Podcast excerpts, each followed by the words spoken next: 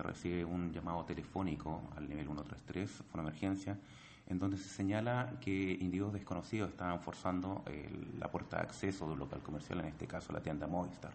En este orden de ideas, eh, personal de servicio del cuadrante 1, que se encontraba próximo a las inmediaciones, se logra apersonar en dicho lugar en poco tiempo, logrando la detención de dos individuos, ambos mayores de edad, de edad que no registran domicilio dentro de la comuna de Osorno.